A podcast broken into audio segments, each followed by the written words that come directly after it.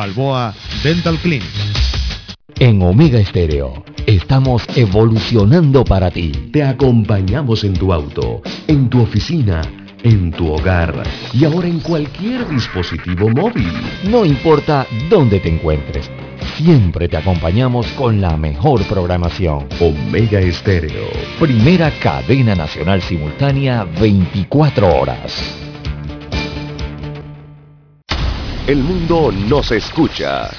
www.omegastereo.com La mejor franja informativa matutina Inicia a partir de este momento con un análisis completo del acontecer nacional e internacional. Noticiero Omega Estéreo.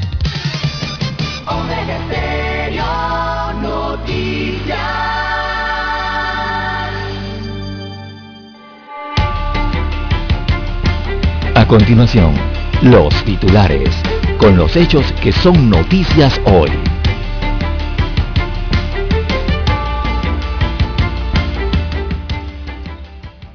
Demanda de inconstitucionalidad contra resolución que favorece a Martinelli llega a la Corte Suprema de Justicia. Panamá sin muertes por COVID-19 en las últimas 24 horas. Sin embargo, ayer el estadio pues estaba lleno de gente en la gradería ante el juego de Panamá contra Canadá, todos sin mascarillas. Exministra Calderón renuncia al PRD. Afirma que es necesario buscar nuevos caminos. También tenemos que denuncian a Benicio Robinson por compra de votos con recursos estatales. Dentro de los titulares para la fecha también tenemos, amigos y amigas, Panamá prepara su transición al modelo de presupuesto abierto. El país busca atraer las empresas de California para que trasladen sus plantas de manufactura a Panamá. Justicia Europea confirma multas contra 11 compañías aéreas, entre ellas está la compañía LATAM.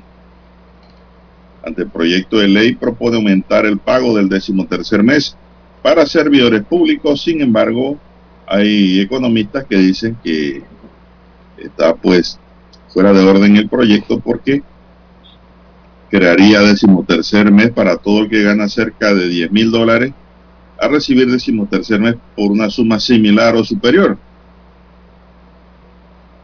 Costa Rica domina a Estados Unidos y ratifica su pase a la repesca.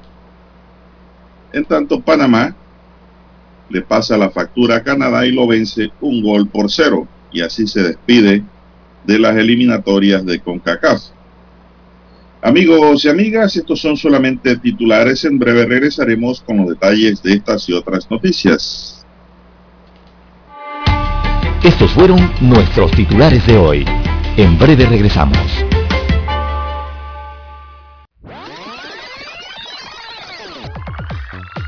Omega Stereo tiene una nueva app. Descárgala en Play Store y App Store totalmente gratis. Escucha Omega Stereo las 24 horas donde estés con nuestra nueva app.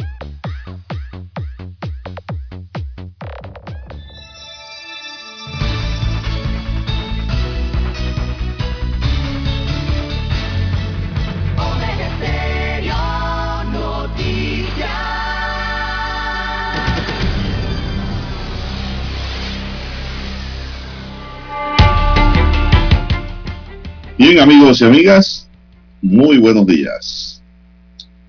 Hoy es jueves 31 de marzo del año 2022. Sí, así es. Eh, don Roberto Antonio Díaz nos acompaña en el tablero digitalizado de controles. En la mesa informativa le damos los buenos días. César Lara.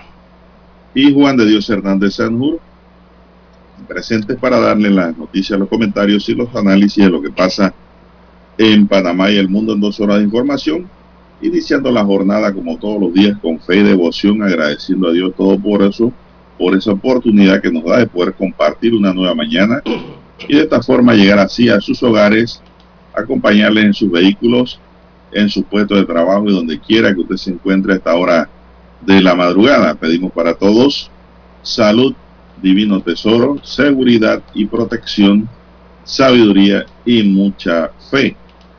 Mi línea directa de comunicación es el WhatsApp doble seis catorce catorce cuarenta y cinco. Allí me pueden escribir al doble seis catorce catorce cuarenta y cinco, que es mi línea directa de comunicación. Don César Lara está en el Twitter y otras redes. Lara, ¿cuál es su cuenta? Bien, estamos en las redes sociales, en arroba César Lara R, arroba César Lara R es mi cuenta en la red social Twitter. Allí puede enviar sus mensajes, sus comentarios, denuncias, fotodenuncias, el reporte del tráfico temprano por la mañana. Recuerde la dirección, arroba César Lara R. Buenos días, don Juan de Dios Hernández, a usted, don Roberto Antonio Díaz en la técnica, a todos los amigos oyentes a nivel de la República, los que nos escuchan eh, a través de dos frecuencias en las provincias, las comarcas y el área marítima del país. También los que ya eh, han activado su aplicación, eh, si usted no la tiene aún, para su dispositivo móvil o celular, bueno, pues usted puede accesar a su tienda Android o iOS o Mega Stereo, la busca por ese nombre. También los muy buenos días a todos los amigos oyentes en el canal 856 de Tigo, televisión pagada por cable a nivel, a nivel nacional. Allí llega la señal de Omega Stereo. Muy buenos días, eh, don Juan de Dios. Bueno, ¿Cómo amanece usted para hoy? entonces. bueno, muy bien, gracias. Me imagino que usted también. Así es, muy bien. Bueno, vamos a iniciar de inmediato. Panamá sin muertes por COVID-19 en las últimas 24 horas. 50% de niños entre 5 y 11 años tienen una dosis de la vacuna ya. En el país se registran hasta la fecha 7.000, eh, sí, 764.243 casos acumulados confirmados de la COVID, de los cuales 310 son casos nuevos positivos. Panamá no reportó defunciones por COVID en las últimas 24 horas. Esto es una buena noticia. Por lo que se mantiene un acumulado de 8.168 fallecidos a la fecha y una letalidad de 1.1%. En el país registran hasta la fecha 764.243 casos acumulados, de los cuales 310 son casos nuevos positivos. Imagínense, están apareciendo más de 300 por día. Esto indica, don César, que el COVID no se ha ido, está allí, está dando vueltas porque muchísima gente que padecen algunos síntomas ni siquiera van a hisoparse. Entonces, están corriendo un riesgo, ¿no? y no están apoyando tampoco a las estadísticas de salud. Un total de 753.552 personas se han recuperado de la enfermedad, de las cuales 223 se suman a este grupo este miércoles. Se aplicaron 6.873 pruebas para una positividad de 4.5%. Hay 2.523 casos activos, de los cuales 2.418 están en aislamiento domiciliario y 105 hospitalizados. Los que están en aislamiento se dividen así. 2.390 en casa y 28 en hoteles. Los que están hospitalizados son 90 en sala y 15 en la unidad de cuidados intensivos eso hacen 105 hospitalizados. Los corregimientos con mayor incidencia, de manera rápida le puedo decir, don César, que son San Francisco en la ciudad de Panamá con 18, David Sur en Chiriquí con 17, Bellavista con 12 y Juan Díaz con 11, ambos en la capital, don César. Bien, don Juan de Dios, eh, muy bien eh, por las cifras. Eh, recordemos que el llamado es siempre a no relajarse, no relajarse frente a esta enfermedad del COVID-19 y lo importante es que las personas entiendan la responsabilidad que tienen ahora en el control de la pandemia, ahora que estamos por debajo del 5%. Así que hay que recordar, como usted bien lo, señala, que el COVID sigue allí, sigue circulando en el país, no se ha ido del país eh, así que hay que cuidarse. La pandemia no ha terminado aún y esta última Omicron, esta última eh, variante eh, que vemos, eh, está allí. Y eso de que no es tan grave, bueno, eso es falso. Al final siguen las afectaciones por el COVID-19 y siguen falleciendo lastimosamente algunas personas eh, semanalmente. Así que lo que hay que seguir es cuidándose en Don Juan de Dios. Eh, todos queremos el levantamiento completo ya de las medidas de restricción, pero hay que mantener el cuidado personal. Poco a poco se va venciendo la pandemia. Bueno, sí, don César, ya aquí hemos tenido eh, en la meseta una bajada en otras ocasiones. Así es. Y nuevamente hemos subido. Hay rebrotes por allí siempre, ¿no? Sí, hay que mantener eh, las medidas de bioseguridad, pero usted vio anoche cómo estaba el estadio. Vi unas, imágenes, vi unas imágenes de Don Juan de Dios, eh, mal uso de la mascarilla. La tenían muchas personas, pero eh, mal utilizada, mal colocada. Algunos ni la tenían. Es igual a no tenerla, Así mal. Así es. Eso no, que va, así no funciona. César. Entonces, porque la mala costumbre será porque sienten que no pueden gritar en el estadio con mascarilla. o lo considerarán un espacio abierto, porque no, tiene techo completo, ¿no? Es un espacio abierto, pero con aglomeración. Exactamente. Así que no se hagan, que bien que saben. Esto, yo no sé en el estadio, debieron en las puertas pedirle mascarilla a todo el que iba entrando, Lara su mascarilla, su mascarilla, punto. Bien, tenemos también amigos y amigas, eh, por otro lado, que el programa ampliado de inmunización del Ministerio de Salud dio a conocer que este miércoles se alcanzó la cobertura del 50% de la aplicación de la primera dosis contra la COVID en la población pediátrica correspondiente a niños entre 5 y 11 años. Así que se alcanzó un 50%, que es bastante. Un 50% de los niños ya están protegidos. El resto no están protegidos. Padres de familia deben entender eso. Se detalla en el informe que del total de la población meta, 515.487 niños entre 5 y 11 años se han aplicado 257.614 primeras dosis. Además, 101.906 segundas dosis y 15, dice aquí, de refuerzo. En total se han aplicado 359.535 dosis pediátricas desde que inició la vacunación el pasado 7 de enero por la operación Panavac 19. Los niños entre 5 y 11 años deben colocarse dos dosis para completar el esquema de vacunación contra el virus. Es la información que nos llega también de PAI, el programa ampliado de vacunación. O sea que hay un stock, hay un stock suficiente de vacunas. Sí hay, sí hay. Gracias a Dios hay.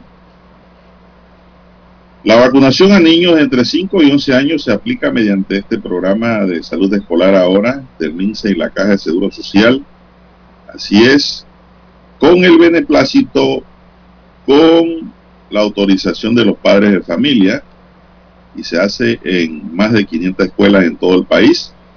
Además, en los circuitos 2-3, en Coclé, 3-2 en Costa Arriba y Costa de Abajo, de Colón, 4-2 y 4-3 y 4-4 en la provincia de Chiriquí.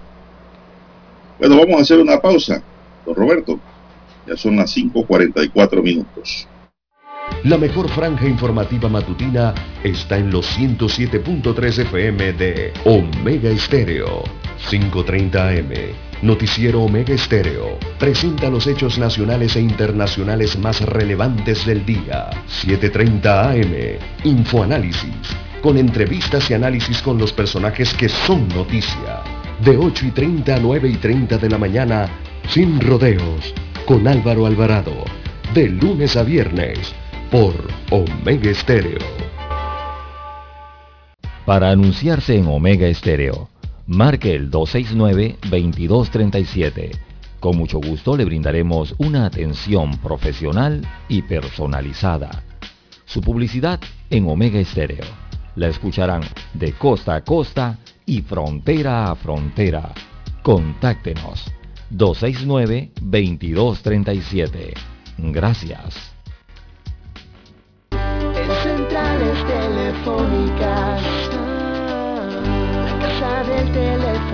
Mejor opción. Te asesoramos y ofrecemos buena atención. Con años de experiencia, trabajando para ti. La casa del teléfono, ubicados en Via Brasil y lista hermosa. La casa del teléfono, líder en telecomunicaciones. La casa del teléfono, distribuidores de Panasonic. Ven a visitarnos. La casa del teléfono. 229-0465 lsdtcorp.com Distribuidor autorizado Panasonic.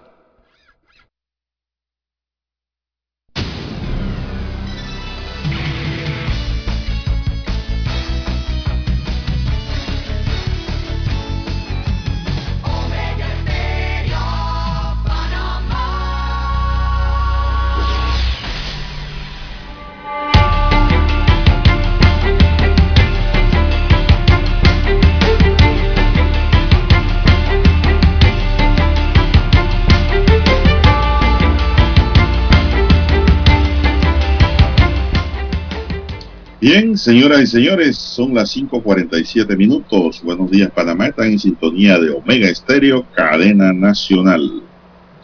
Bueno, don César, esto no sé si hacemos un poquito de comentarios del juego de anoche. ¿Tuviste la oportunidad de verlo? Eh, eh, don Juan de Dios lo vi en episodios, digámoslo así. No lo vi completo, no vi los 90 minutos completos. Eh, a un par de de escenas, de momentos solamente, estaba en, otras ocupaciones en ese instante. Así que bueno, Panamá se despide con victoria en el Rommel Fernández, vence a Canadá, ¿no? Un gol por cero en ya su partido de despedida de esta ronda eh, clasificatoria al Mundial Qatar 2022, en que lamentablemente, bueno, no logramos la clasificación. Así es. Un partido muy bonito que tiró la selección, jugó como siempre, bien. No fue esa selección que vimos descuadrada, don César, en otros juegos. Eh, descuadrada me refiero a la falta de combinación y precisión. Anoche fue distinto. Jugaron como empezaron en esta eliminatoria los muchachos. Lamentablemente no pudieron hacer eso ante el equipo de Honduras y está mucho menos contra los Estados Unidos que perdió ayer con Costa Rica, mire usted 2 a 0. Así que sí se le podía ganar también, sino que el onceno no, no, no, no se enmarcó dentro de lo que es su parámetro normal. Fue un gol hermoso, por cierto, que hizo eh, Gabriel Torres, Gaby Torres, un gol hermoso en, en su partido número 100. Mire usted, qué casualidad. Pero yo creo que hay que darle el mérito al que le hizo el pase, don César, un pase de precisión al taco. Se lo hizo José Luis Rodríguez, el Puma. El muchachito tiene mucho más que dar, ¿eh? don César, pélele el ojo. Este va subiendo como la espuma. Para mí uno de los mejores anoche. Las asistencias como le quita el balón a un canadiense, dígame. Las asistencias funcionaron anoche entonces. No, anoche jugaron bien. Todo en la defensa, ni se diga, defendieron muy bien. Eh, casi nos empatan el juego de Lara. Eh, el VAR, el VAR anuló un, gol que le habían concedido a Canadá. Parece que fue un offside, fuera el lugar. Reclamaron ante el árbitro y el árbitro lo pensó una y mil veces. Entonces, al final pidió el VAR. Fueron al VAR y en efecto la copa estaba llena de posición adelantada. Y le anularon el gol a los canadienses que estaban contentos con el empate, porque para ellos este era un juego, Lara, también ellos, echaron sus mejores jugadores a la cancha también. ¿eh? Este juego para ellos era de honor. Sí, claro, claro, mantener, eh, sí, exacto. Ellos, vinieron a ganar. Aquí nadie regala nada.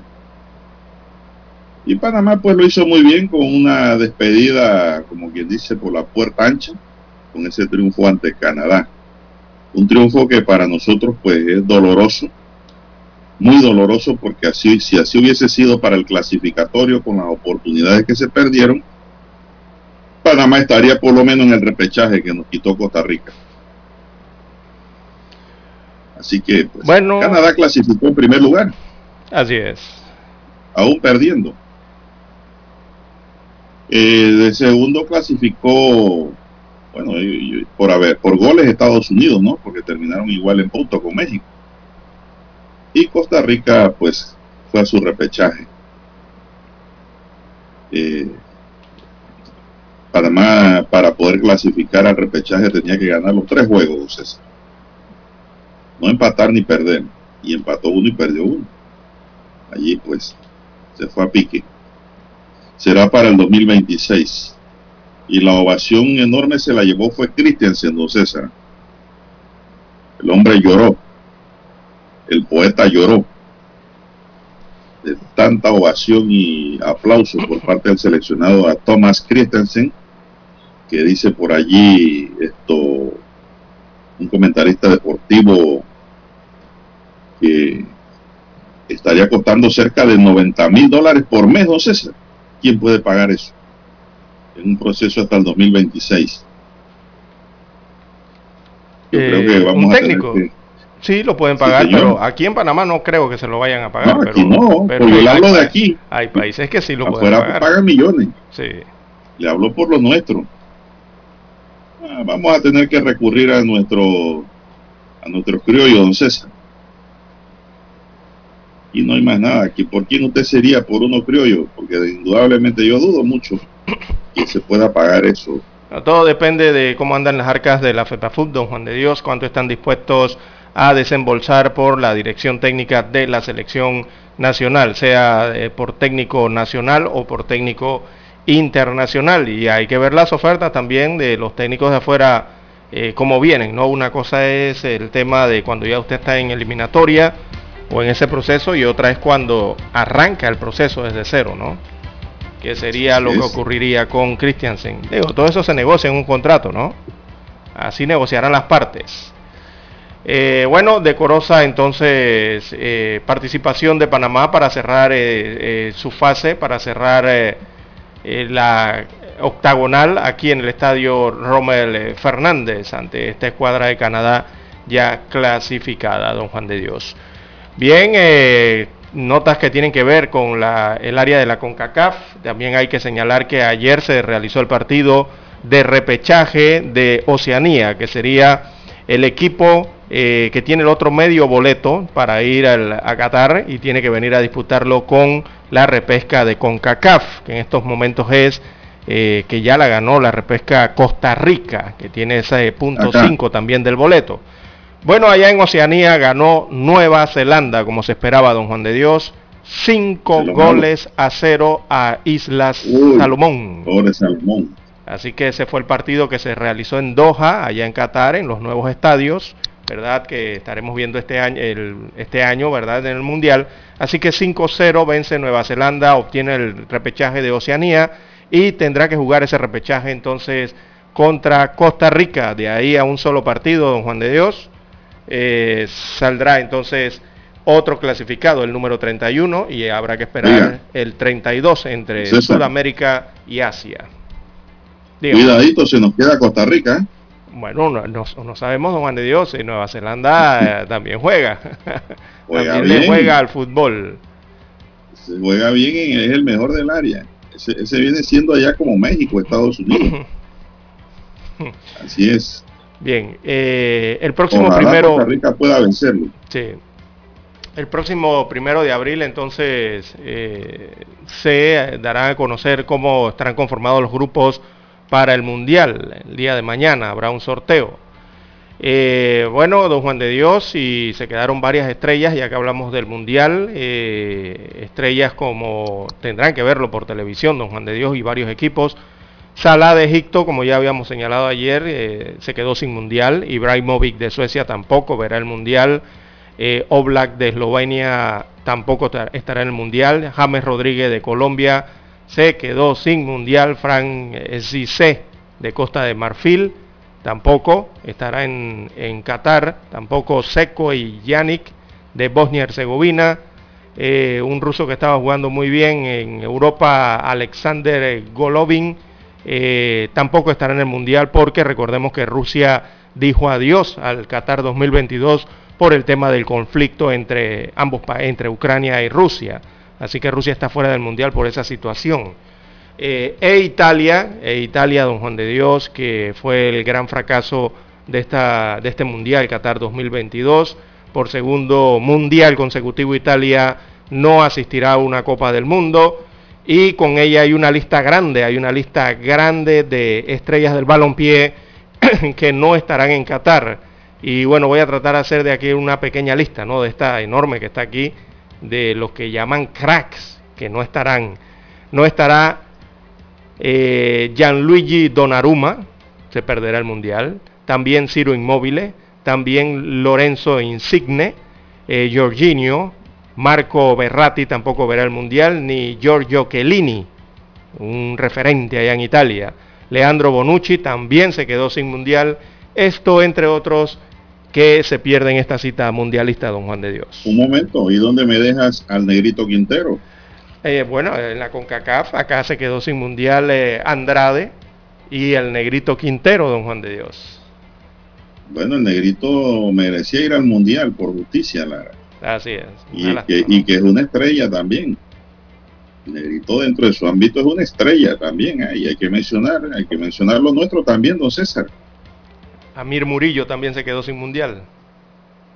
Sí, pero el negrito es el emblemático ahí, porque estos dos jóvenes, los otros son nuevos y lo han hecho muy bien. Pero el negrito yo creo que este era su última oportunidad, don César. No sé cuántos años tendrá para 2026. Eh, no, si llega. Bueno, eh, tendría como unos 30, casi 36 años. Estaría como en los 35 años, me parece. 35 o 36, por ahí estaría. Una cosa que yo quiero destacar, don César, en esta mañana, antes de irnos a escuchar el himno, una cosa que quiero destacar ha sido la paciencia y profesionalismo de Gaby Torres, don César. Gracias. Gaby Torres es un jugador profesional delantero. Eh, nunca había iniciado partidos, tengo entendido, en los últimos cinco. Y anoche le dieron la oportunidad de iniciar y se mandó los 90 minutos con una velocidad única, eh, con destreza, con capacidad Lara. Y nunca entró en polémica con el técnico porque lo sentaban, al contrario, se convertía en un ayudante del técnico. Era un animador desde la barra, desde afuera, a sus compañeros. En verdad, este muchacho es un verdadero profesional, don César. Nunca se quejó de que lo dejaban en el banquillo o no lo ponían a jugar ni en el primero ni en el segundo tiempo. Esas cosas hablan muy bien de Gaby. Merece una felicitación por esa actitud como un profesional joven del fútbol en Panamá. Eso lo quería destacar. Sí, y hay que darle las gracias por mi parte también a la Selección Nacional de Fútbol eh, por la lucha eh, que hizo durante esta, este proceso de clasificación. No obtuvimos los resultados, pero eh, ahí todos luchan por, por esos puntos, don Juan de Dios. Panamá hizo su lucha también. Y bueno, gracias por todos esos momentos buenos que vivimos, de victorias. y también los momentos malos, que fueron derrotas pero al fin y al cabo, don Juan de Dios, la selección es la selección, está allí, nos da felicidades, a veces nos da tristeza, pero es el sentimiento eh, de seguir entonces a un país a través de un equipo, don Juan de Dios. Es nuestra selección. Eso cuando uno, eso sucede, don César, cuando uno quiere a su selección nacional, que uno siente que es una representación patria Exacto, en estos eventos internacionales. Eso, pues, eh, sucede. El que no es fanático y no es seguidor del fútbol, no le da igual. Le da igual que la selección no vaya al mundial, así como tampoco vaya la selección de dominó o la selección de yoyo o de cualquier otro tipo de actividad. Todo le da igual, cero por todos lados.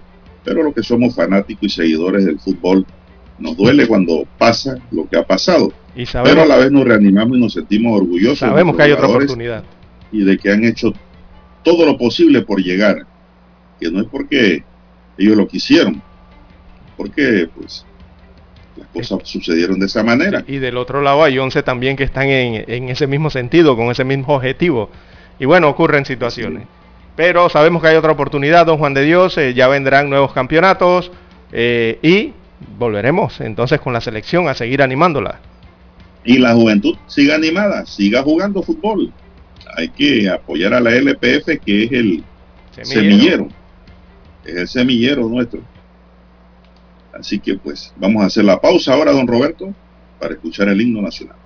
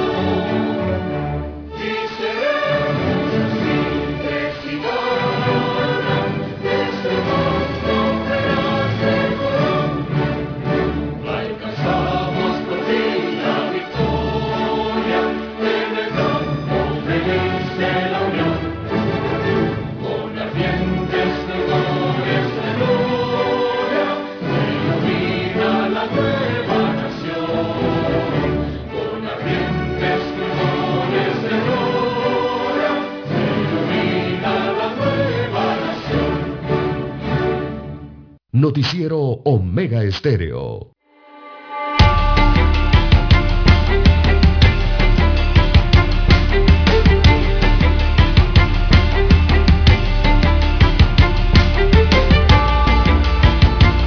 Bien, avanzamos, son las seis, cuatro minutos. Buenos días, Panamá. ¿Qué más tenemos aquí en agenda, don César, para esta mañana? Bien, don Juan de Dios, eh, en más informaciones eh, para la mañana de hoy, tenemos que eh, en el occidente del país, don Juan de Dios, eh, se dio una situación el día de ayer eh, de violencia, pero de, fue una violencia entre mujeres. Ah, sí. allá sí, en la provincia fea. de Chiriquí.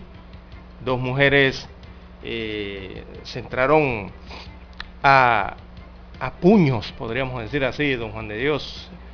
Así que estas dos féminas protagonizaron una pelea en las afueras del Ministerio de Comercio e Industrias de la sede regional en la provincia de Chiriquí, allá en David, eh, quedando captado todo esto en videos que luego fueron eh, colgados en las redes sociales y bueno, quedaron recorriendo y siendo hasta tendencia.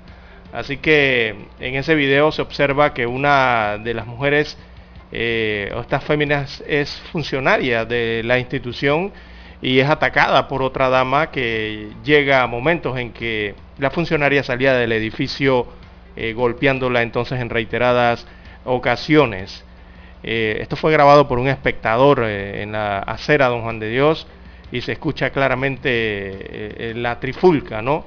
Que al parecer se da por situaciones sentimentales. Así que... Bueno, hay que decir la verdad, Lara, peleando un hombre. Sí, sí, sí. El amor de un hombre. Digo, oye, ¿qué pasa? ¿Qué pasa, hombre? Esto es increíble, ¿eh? Y lo curioso es que también eh, la que jaló las greñas me informaron que fue juez de paz. Imagínese usted. Imagínese usted, oiga, ¿qué paz es esa? Yo no sé qué paz es esa. Así es. Pero digo, el video es claro y ese problema termina también ante un juez de paz, en David. Y pues el video es elocuente allí de lo que pasó. Allí lo que viene mínimamente es una fianza, don César. Sí, porque allí hubo aladera de cabello. Lo primero que, le tiene que imponer el juez de paz una orden de alejamiento, una fianza. Tiene que, que, porque si no se van a seguir jalando las greñas estas mujeres, porque las dos estaban jóvenes. Así es, don Juan. Tan jóvenes, no tan viejas, ni Eh, muy maduras, ni muy mayorcitas. Nada más que están un poquito subiditas de peso las niñas, como dice don Eric. Pero están jovencitas. bueno, y la- si eso no lo paran ahora, se van a seguir jalando las greñas cada vez que se ven. Bueno, lamentable ese hecho, eso es lo que no debe ocurrir. Sí, es lamentable porque se ve entonces eh, a la mujer una vez más exponiéndose en público, ¿no? Eh, supuestamente aquí eh, peleando infidelidades eh, de un hombre, de un caballero, eh, pero eh, se va en contra de la supuesta amante aquí, ¿no? Eh, bueno, Mire, eh, los comentarios, don César, en redes, los comentarios decían algo que no deja de ser cierto. Es que esa jalada de greñas se la de- debió dar fue a su marido, no a la muchacha. ¿Usted cómo lo ve? eh, esos asuntos se arreglan entre parejas, don Juan de Dios. Bueno, la gente lo comentó así, no atacar a la otra muchacha que pues, eh, iba para su trabajo. Ese era el comentario. La gente se parcializó con la que cayó al piso. Le dieron su jalada de greña. O sea, le jalaron duro por el cabello. Eso ocurrió en Chiriquí, señoras y señores. Así es. Un mal ejemplo para la juventud y para los niños y niñas. Sí, las mujeres no deben caer en esto, ¿no? Y deben tener su, su amor propio, Claro. ¿verdad? Que es lo importante. que mantener y- y- la cordura, su flow. sí, y si la relación en que está no funciona, don Juan de Dios no es buena, no es la mejor y, no se puede reparar entre... Ahí está el eh, divorcio. exactamente, mejor O es... separación. Exacto. Punto. Mejor es dejar la relación, ¿no? Y no ensañarse contra otras personas por la situación que pasa eh, usted en una relación. Sí, hombre, ese es el problema. Bueno, don César, eh, mientras eso ayer ocurrió en Chiriquí, acá en Panamá, la Corte recibía demanda de inconstitucionalidad contra la resolución del Tribunal Electoral que favoreció a Martinelli. Eh, Linda Guevara González, actuando en su propio nombre como abogada, interpuso la demanda en la Corte y quedó en el despacho de la magistrada Maribel Cornejo, Destaca la nota que la Corte Suprema de Justicia recibió una demanda de inconstitucionalidad contra un fallo del Tribunal Electoral que favoreció a Martinelli. Linda Guevara, actuando en su propio nombre, interpuso esta demanda. Guevara González intenta que se declare la inconstitucionalidad de la resolución de fecha 22 de marzo de 2022 dictada por el Tribunal Electoral, que es una acción por el recurso de apelación interpuesto por Alma Cortés en representación de Ricardo Martinelli contra la resolución 2-2022 del 23 de febrero de 2022 emitida por el Juzgado Segundo Administrativo Electoral. Los magistrados del Tribunal Electoral revocaron en todas sus partes la resolución número 2 de 23 de febrero de 2022 con la cual la juez administrativa electoral en Mara Jaén había decidido levantar el fuero penal electoral a Ricardo Martinelli. La solicitud de levantamiento del fuero electoral al exgobernante fue hecha el pasado 2 de febrero por el juzgado tercero liquidador de causas penales donde se realiza la audiencia por el caso New Business. Los magistrados Heriberto Araúz, ponente que este año debe abandonar ya el cargo por vencimiento de su término.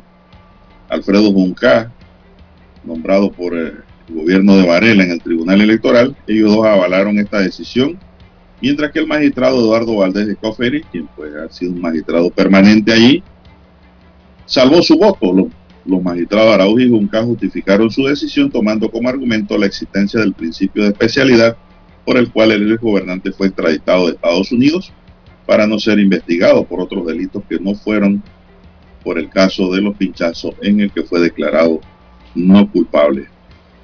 No cabe la menor duda que esto fue un exceso, Lara, un exabrupto lo que hicieron estos dos magistrados en esa causa, porque ellos no tienen competencia y alcance para tocar esos temas.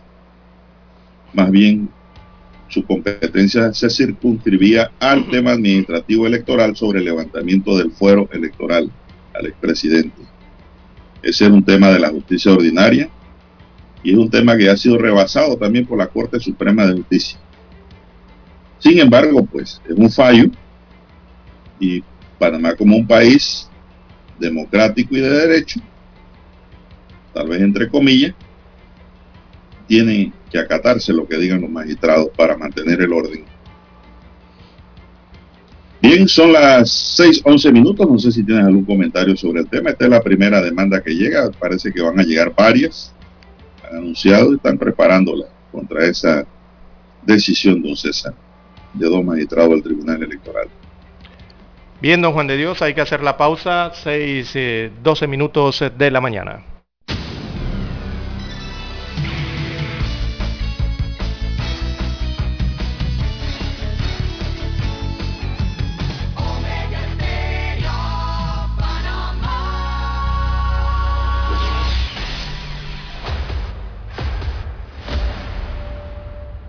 Desde los estudios de Omega Estéreo, establecemos contacto vía satélite con la voz de América.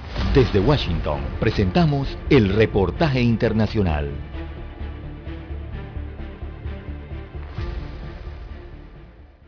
La proclamada retirada de las tropas de Rusia en Ucrania continúa siendo ampliamente descartada, ya que varias áreas informaron de continuos ataques aéreos durante la noche. Los intensos combates en algunas ciudades continuaron pese a la esperanza en avances para poner fin al conflicto. Los precios del crudo ganaron más de un 2% este miércoles debido a los suministros ajustados y la creciente perspectiva de nuevas sanciones occidentales contra Rusia, incluso pese a las señales de progreso en las conversaciones de paz entre Moscú y Kiev. Escucharon vía satélite desde Washington el reportaje internacional. Noticiero Omega Estéreo.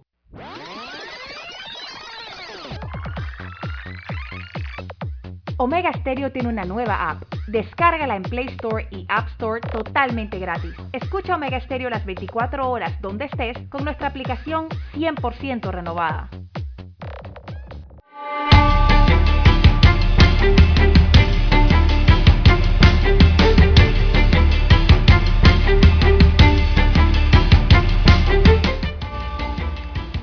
Bien, continuamos. Son las 6, 14 minutos. Están en sintonía de Omega Estéreo, cadena nacional. Y su noticiero, el noticiero Omega. Así El es. primero con las últimas. Bien, algunos hechos se han registrado en el área educativa Don Juan de Dios, tanto en el occidente como acá en el oriente del país. Veamos hacia la provincia de Chiriquí. Mire este caso, Don Juan de Dios. Un abanico se desprende del techo y le cae a una estudiante en un colegio en. Las Lomas, eh, allá en la provincia de Chiriquí. Estaban dando clases en ese momento, Don Juan de Dios. Así que el abanico de techo le cayó a este estudiante de cuarto año de un colegio privado ubicado en el corregimiento de Las Lomas, en el distrito de David, en la provincia de Chiriquín. Eh, según Edwin Hernández, Edwin Hernández es el padre de la menor. Su hija estaba recibiendo clases cuando se desprendió eh, este aparato eléctrico dándole a un costado de la cabeza, ocasionándole un golpe a la altura de la oreja. Agregó que tuvo que llevar a su hija a recibir atención médica y cuando averiguó sobre el seguro estudiantil del colegio, entonces le informaron que no estaba vigente el seguro estudiantil del centro educativo. Eh, señaló que él tuvo eh, que entonces asumir la responsabilidad de la atención médica de su hija, quien fue referida a un especialista para evaluar si el golpe pudo afectarle la audición. El padre de familia presentó la denuncia de lo ocurrido en la Dirección Provincial de Educación en Chiriquí para que se pueda investigar y conocer por qué eh, los estudiantes de este colegio no tienen seguro educativo. La directora regional del Ministerio de Educación en Chiriquí confirmó que se iniciaron las investigaciones para conocer los detalles del hecho ocurrido en este plantel, que ha dejado a esta estudiante herida. Y bueno, se observan las fotografías eh, de eh, la silla y la mesa, don Juan de Dios, que, que utilizaba este estudiante, su pupitre, eh, ensangrentado por el golpe que recibió de este abanico y que le causó evidentemente cortaduras en la piel. Bueno, don César, ante esta situación usted sabe lo que debe venir, ¿no? sí, colegio privado. Sin Ahí era privado. Sí, privado y sin seguro educativo. No, no, no, no, no. Aquí viene una demanda por daño y perjuicio. Yo pensaba que era un colegio oficial.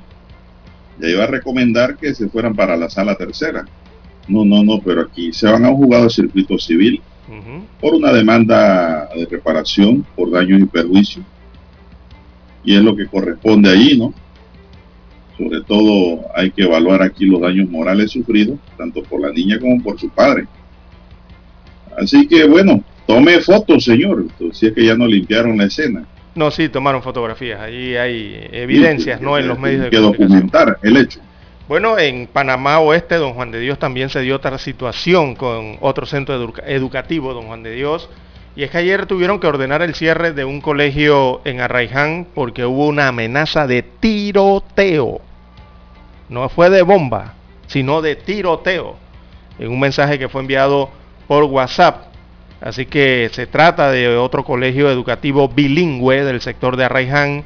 Este es el, eh, se suspendió entonces sus clases el día de ayer luego de recibir eh, la noche anterior esta amenaza, que era una amenaza contra la comunidad educativa de ese centro, y esa amenaza les llegó a través de un mensaje que recorrió varios grupos de WhatsApp, indicando que ocurriría un tiroteo en los predios de las instalaciones.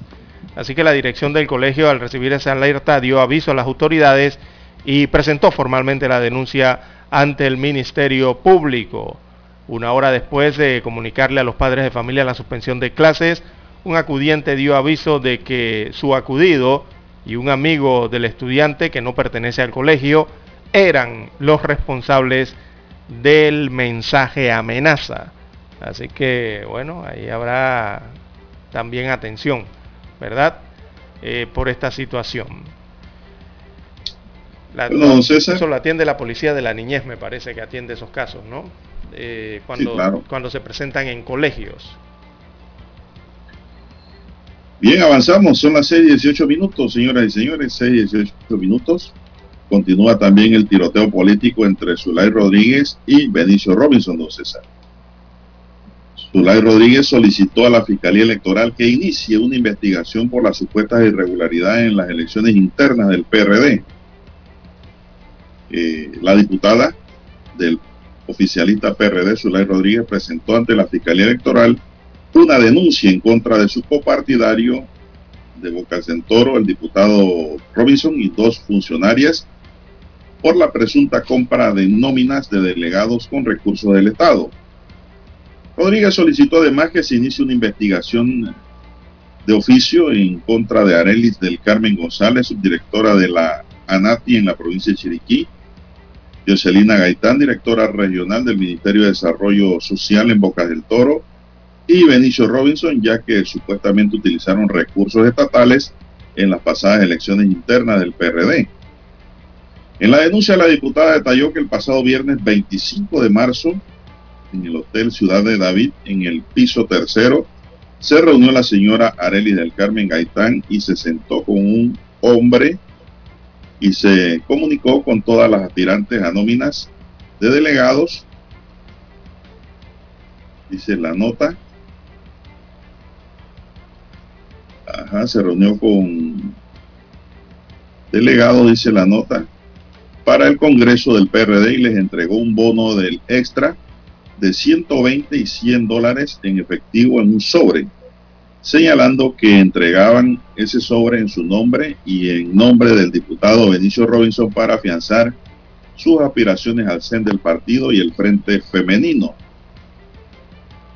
Sigue diciendo el documento presentado por Zulay Rodríguez que en la parte de afuera del hotel de Ciudad de David, en la ciudad de David, en Chiriquí, se encontraba la madre de Arelis del Carmen Gaitán, quien trabaja en la dirección del MIDES en Chiriquí, dirigiendo a las personas e indicándoles dónde se había dado la reunión. Supuestamente estuvieron desde las 9 de la mañana hasta las 8 de la noche repartiendo recursos del Estado. Alega que tanto Dioselina Gaitán como Arelis González son funcionarias públicas y no podían estar repartiendo recursos del Estado, bonos solidarios del extra y 100 dólares en efectivo a todas las nóminas de David y del Oriente Chiricano en nombre de Benicio Robinson. También solicita que se llame a declarar bajo la gravedad de juramento a todos los aspirantes a delegados en David y el Oriente Chiricano y les pregunten si el día viernes 25 de marzo de este año recibieron 100 dólares y un bono del extra de parte de la señora Arely González cuando se les pedía el voto para ella y el diputado Benicio Robinson para el CEN del partido. En la larga denuncia de Zulay Rodríguez también pide que se le llame a declarar y se le pida el celular ya que asegura que está dispuesta a mostrar dónde aparecen los mensajes de los aspirantes a delegados y delegadas quienes narraron cómo recibieron las llamadas de Arely González para entregar los recursos económicos, don César. La nota continúa, imagínense lo extensa que está, por denuncias de Zulay Rodríguez contra Benicio Robinson. ¿Qué le parece? Bueno, la política se calienta, don Juan de Dios, y se calienta antes de tiempo. Eh, no, y esto es, esto es fuego amigo. ¿eh? Sí, eso es interno ahí dentro, dentro del Partido Revolucionario Democrático.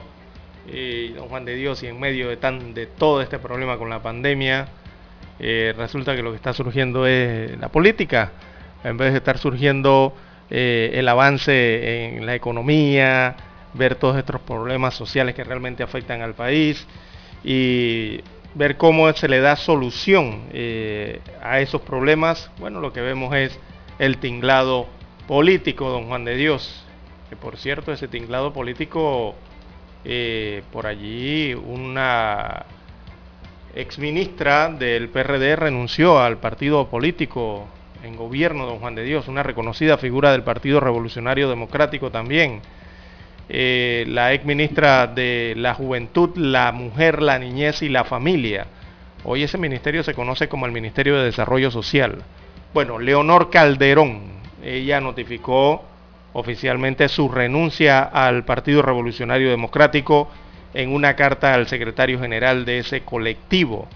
Y en esa carta ella argumentó que la evolución que ha tomado el sistema político en los últimos años la ha llevado a la convicción de que es necesario buscar nuevos espacios para participar y aportar al fortalecimiento del país y caminar hacia la construcción de un estado de bienestar al servicio de todos y cada una eh, de los panameños y panameñas, según señala la ex ministra de Desarrollo Social en su carta de renuncia al colectivo eh, político. Dice que, abro comillas, le cito, siento que hay un agotamiento de estos espacios tradicionales y creo que es imperativo oxigenar nuestro sistema político. Cierro comillas, eh, es lo que señala la ex ministra que sostuvo que cuando se inscribió inicialmente al PRD, lo hizo animada y motivada por la labor de construir una sociedad más justa, inclusiva y participativa.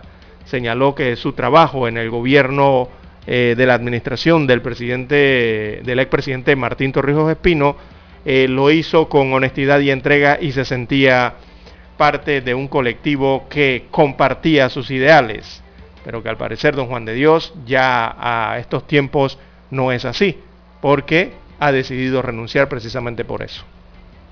Bueno, en líneas populares ella lo que quiere decir que ya el partido no es lo que fue desde el año 1980 cuando ella se inscribió. Que todo ha cambiado y no ha cambiado para bien como ella pensaba que iba a ser, ¿no? Por el bienestar social. Eso es lo que da a entender ella y que ahora va a buscar nuevos espacios. Nuevos no sé si se va para otro partido político o se va a quedar como persona pues independiente. Como ciudadano o en, organizaciones, ¿no? independiente, ¿no? Que en organizaciones que, que también contribuyen al bienestar del país, tantas, tantos espacios que existen, ¿no? Pero evidentemente aquí es un tema de espacios, ella clarito lo ha dicho en esa palabra don Juan de Dios, al parecer no tuvo espacio dentro del PRD eh, en los actuales momentos. Bueno, es que ahora está, ahora, ahora los espacios son de, de Cortizo y de eh, el vicepresidente, ¿cómo es que se llama, don César? José Gabriel Carrizo Jaén. Ellos son los dueños de los espacios ahora porque ya la ronda de Martín Torrijos pasó y ya pasó la ronda de del Toro Pérez Valladares. Ernesto Pérez Valladares. Sí, del doctor Pérez Valladares y ahora pues ya los espacios se han cerrado y se llenan de otra forma. Eso es lo que está aconteciendo en la política, ahí se nota el desgaste del PRD, don César, eso es un ejemplo del desgaste. A pesar de que el presidente ha anunciado que va a fortalecer el renglón de invalidez, vejez y muerte de la Caja de Seguro Social eh, a partir de este año, dando aportes de la minera, eso tampoco es suficiente como para hacer campaña política y tener éxito. No, no, porque eso no da aquí- solución. No, no, no, no, recordemos aquí que el gobierno de, de Ricardo Martinelli le dio tres aumentos de salario a los educadores. Buenos aumentos. 800 dólares en total. ¿Y usted cree que los educadores votaron por él? Claro que no. Eso quiere decir que los educadores votaron a conciencia en las elecciones en donde su pupilo iba, el pupilo Mimito, ¿no? Era el que iba en esa contienda. Mimito porque así le llaman públicamente, ¿no? No es que yo lo llame así, eh, sino que así lo escriben en el periódico. José Domingo José Domingo. ¿Cuál es el apellido? don César? Bueno, seguimos. Así que, don César, eh, los momentos políticos están tomando como calor. Eso de la minera y poner alegre a muchos viejitos nuestros que ganan menos de 350.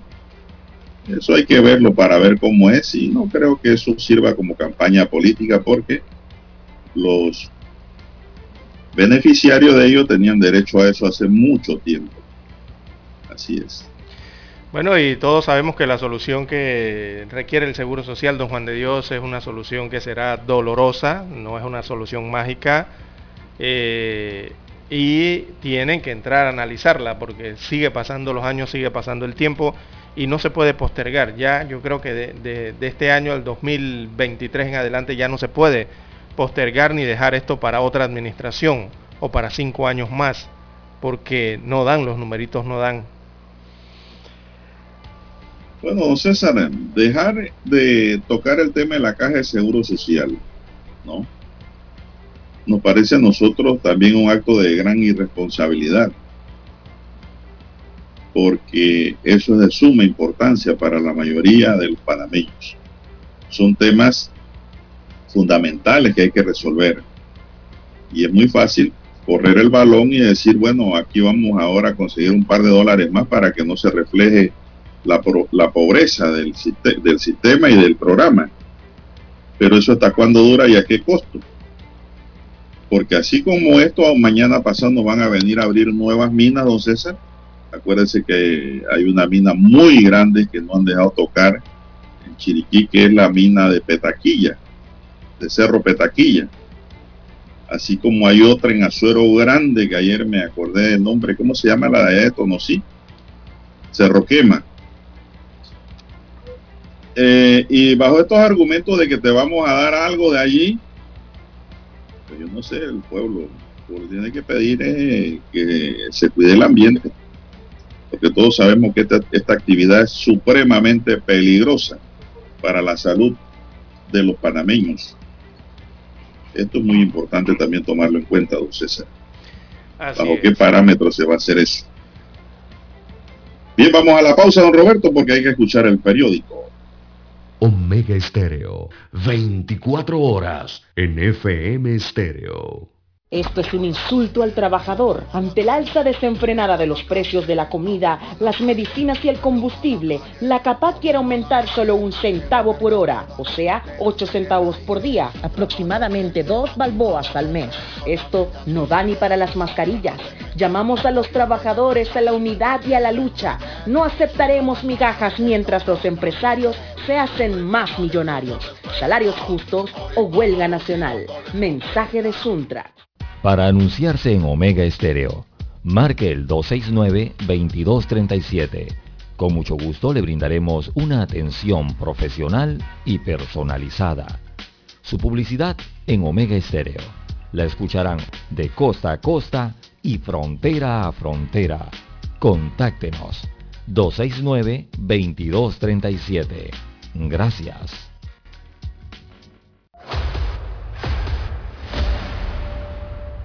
Desde los estudios de Omega Estéreo, establecemos contacto vía satélite con la voz de América. Desde Washington, presentamos el reportaje internacional.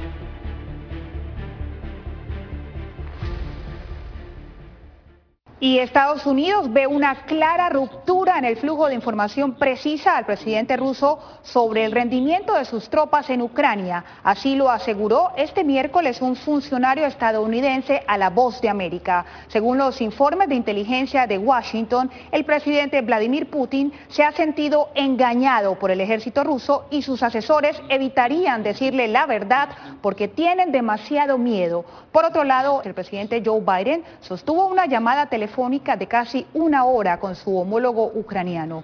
Durante la conversación, Biden se comprometió a ofrecer 500 millones de dólares adicionales a ese país y a trabajar contra reloj para cumplir con el envío de armamento militar dado en 800 millones de dólares.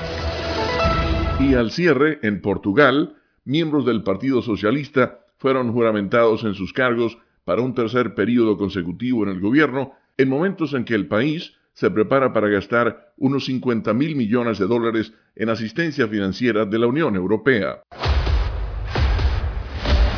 Escucharon vía satélite desde Washington el reportaje internacional.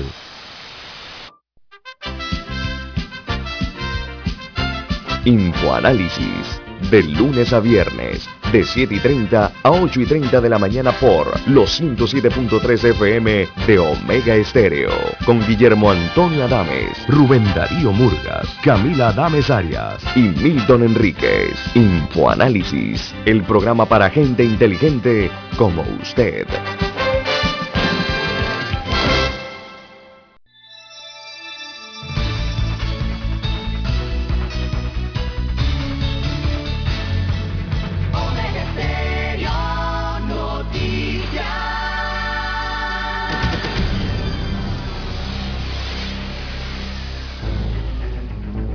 Las noticias impresas en tinta sobre papel. Con ustedes. Escuchando el periódico. Los titulares de las primeras planas de los diarios estándares de circulación en Panamá.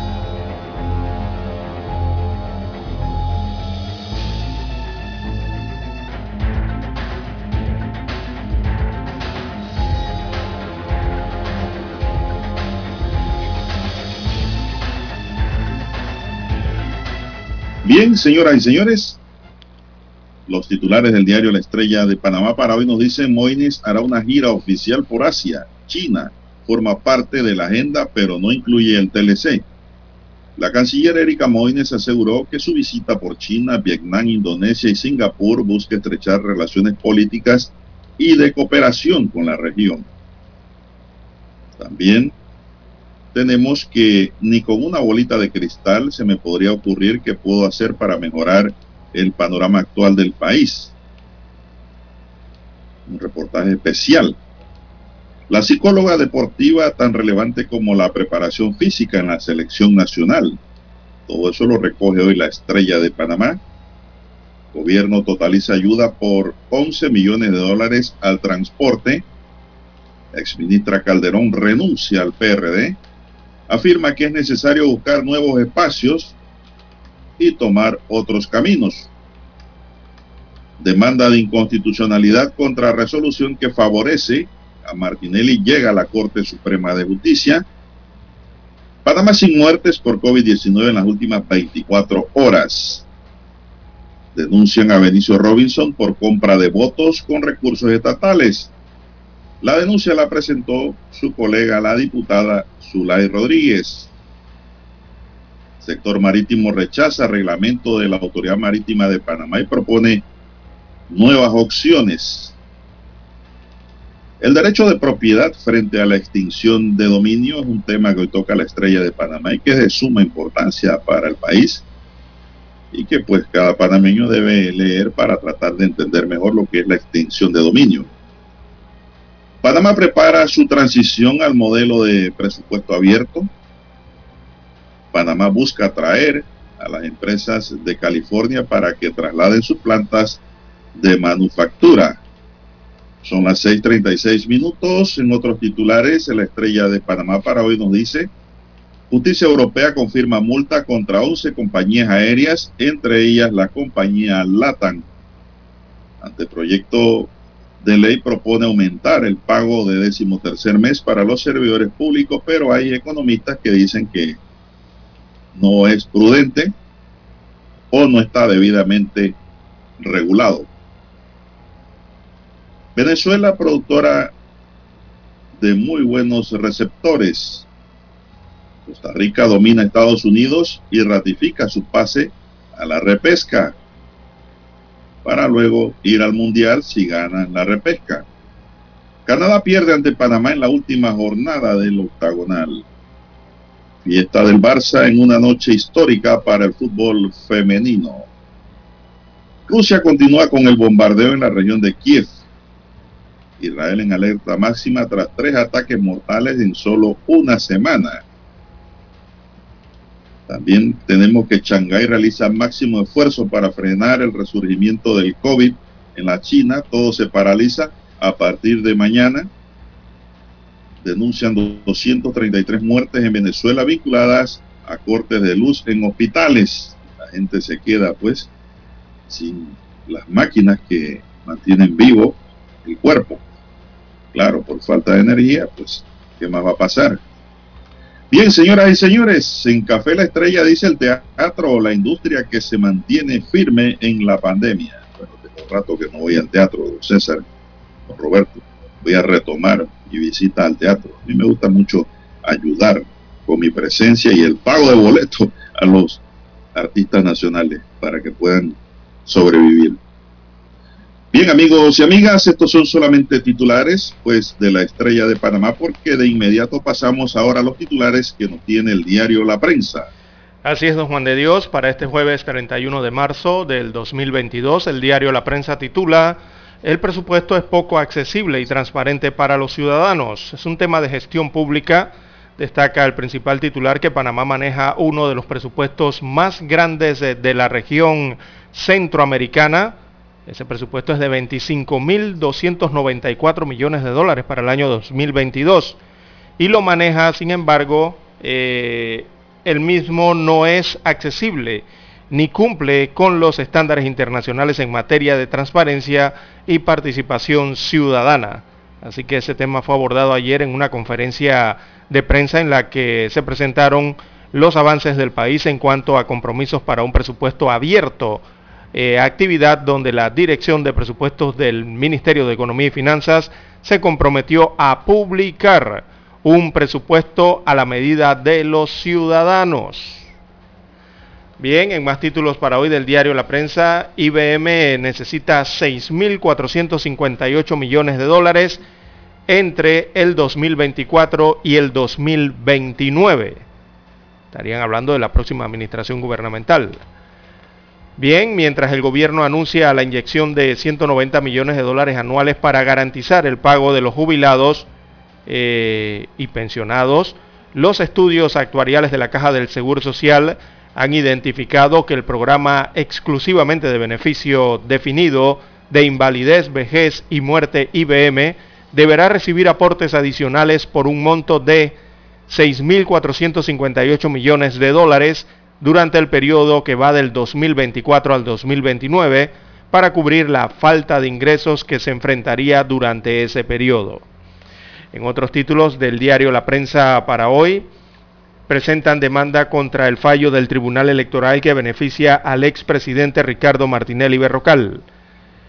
El fallo del Tribunal Electoral que le mantiene el fuero electoral penal al ex mandatario sigue en la agenda pública una demanda de inconstitucionalidad ante la Corte Suprema de Justicia fue presentada contra esta decisión mientras que el Foro Ciudadano Pro Reformas Electorales abogó por la eliminación de esa figura legal que solo sirve de blindaje a candidatos y autoridades electas para evitar que hagan frente a la justicia, destaca la, la prensa en este tema de institucionalidad. También otro de los títulos destaca el tema de la vacunación. Se refiere a que la Federación o más bien la Administración de Alimentos y Medicamentos de los Estados Unidos de América, que es la FDA por sus siglas en inglés, aprueba las cuarta dosis de vacuna anti-COVID. Así que ha autorizado este organismo norteamericano una cuarta dosis de las vacunas contra la COVID-19 a personas mayores de 50 años de edad e inmunosuprimidas. El tema es analizado acá en Panamá también por asesores en vacunas del Ministerio de Salud. En otro de los títulos, sancionan ley de convivencia sin violencia en las escuelas. Así que el pasado 24 de marzo, tras ser eh, sancionada por el presidente constitucional Laurentino Cortizo Cohen, fue promulgada en Gaceta Oficial la ley número 289 del 2022, que busca promover la convivencia sin violencia en las escuelas. También en panorama del diario La Prensa, gol legislativo, licencia con sueldo se mantendrán. Esto fue aprobado ayer en Asamblea Nacional. También en los deportes, Ordóñez conquistó el más especial de todos sus títulos. En panorama, bueno, hay un cuadro COVID, destaca los casos de la enfermedad en Panamá, eh, una infografía de los registros por mes. Dice que en enero eh, se habían registrado 204.354 casos, en febrero eh, hay 55.224.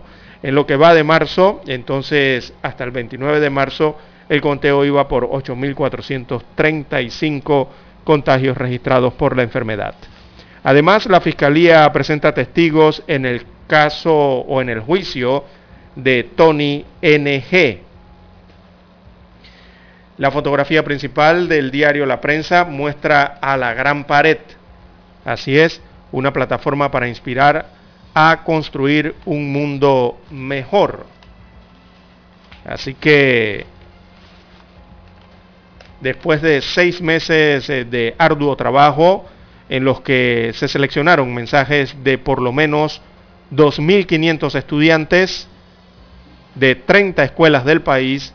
Ayer eh, finalmente fue inaugurada La Gran Pared, una obra de arte ubicada en el edificio de Mega Storage en calle 50 que refleja los decesos, perdón, refleja los deseos que niños y adolescentes panameños tienen para haber realizado un mundo mejor, en el que habite una sociedad más justa y tolerante. Veamos eh, la el, el, mural, porque este es un mural enorme en la fachada de un edificio. Eh, eso está ubicado en calle 50, en el edificio de Mega Storage. Bien, amigos oyentes, estos son los títulos del diario La Prensa. Con ellos concluimos la lectura de los principales titulares de los diarios estándares de circulación nacional. Hasta aquí, escuchando el periódico. Las noticias de primera plana, impresas en tinta sobre papel. 7.30 AM. Infoanálisis, con entrevistas y análisis con los personajes que son noticia. La mejor franja informativa matutina está en los 107.3 FM de Omega Estéreo, cadena nacional. Para anunciarse en Omega Estéreo, marque el 269-2237. Con mucho gusto le brindaremos una atención profesional y personalizada. Su publicidad en Omega Estéreo. La escucharán de costa a costa y frontera a frontera. Contáctenos 269-2237. Gracias. Noticiero Omega Estéreo. Desde los estudios de Omega Estéreo, establecemos contacto vía satélite con la voz de América. Desde Washington, presentamos el reportaje internacional.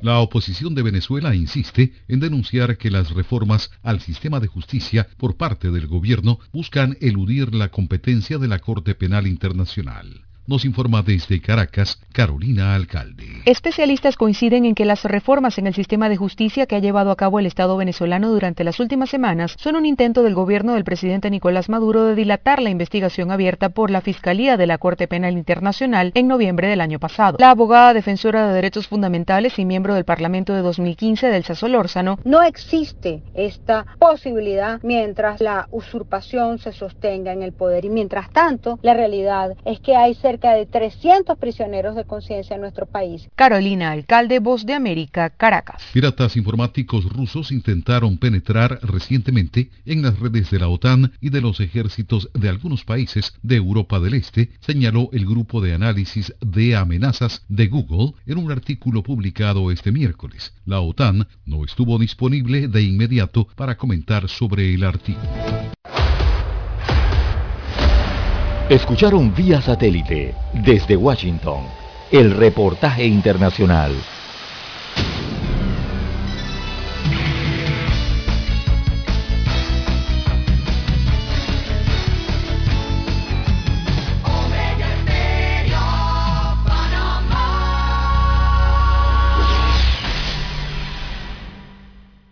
En el grupo editorial El Siglo y la Estrella nos preparamos para la selección de las 25 mujeres más destacadas edición 2022. 100 mujeres profesionales de todos los ámbitos nominarán a sus candidatas en ciencia, cultura, política, deporte y emprendimiento. A partir del 1 de marzo, mes internacional de la mujer, se publicarán todas las nominadas en La Estrella y El Siglo. Forma parte de este proyecto único que reconoce el aporte de la mujer panameña. Es momento de adentrarnos al mar de la información.